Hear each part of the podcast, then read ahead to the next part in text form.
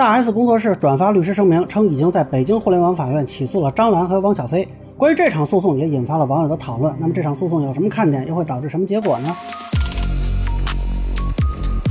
大家好，我是关注新闻和法律的老梁，欢迎订阅及关注我的频道，方便收听最新的新闻和法律干货。简单吃了一个瓜啊！中国台湾地区拟育人徐熙媛的工作室转发了律师声明，说是起诉了张兰和汪小菲。老实说呢，这也不是很意外啊，就他们家这情况。啊，来来回回上热搜的，闹到法院呢，也在意料之中吧。啊，不过让我比较意外的是呢，这两个案子都是今年二月十六日就已经提起诉讼了。张兰这边呢立案还晚一点，是四月二十日立的案。汪小菲这边三月二十一日就已经立案了，也就是说。至少在四月底的时候啊，张兰和汪小菲都应该已经知道自己被起诉了。那大家看前一阵子张兰在直播间里还跳舞呢，对吧？她应该是知道这个诉讼的事儿的啊。我其实不太理解大 S 这边为什么突然现在发这个律师声明，是想催一下开庭吗？还是说想让其他人也注意不要侵犯他的权益啊？这个就不太清楚了。不过目前看呢，似乎是还没有开过庭，而且呢，这个案子的立案的经过也颇为曲折。一开始呢，是一中院啊，在三月二十日给立案了。但这个时间呢，已经不是七日内立案了，说明呢，从提起到立案就有一点波折吧。然后呢，还是报请市高法才移送到北户的啊，不是直接就移送过去的。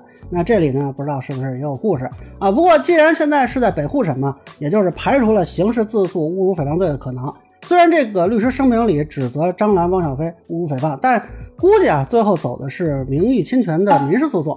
那如果是这样呢，无非就是要求啊赔偿损失、消除影响、赔礼道歉啊。这里如果能走到最后的判决的话，我是很好奇这个损失啊，大 S 提了多少？另外呢，从吃瓜的角度呢，哎，这个律师提侮辱这部分我倒不是很好奇啊，无非有一些贬损的言论嘛。倒是这个诽谤的部分，也就是说张兰和汪小菲。呃，被律师认为有不实言论，那到底哪部分不实啊？我其实倒是很好奇的。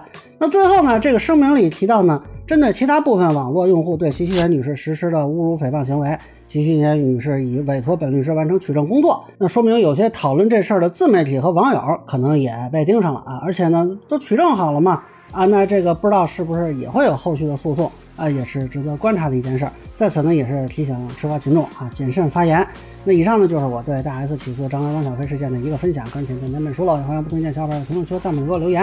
如果您觉得说的还有点意思，您可以收藏播客老梁不郁闷，方便收听最新的节目。谢谢大家。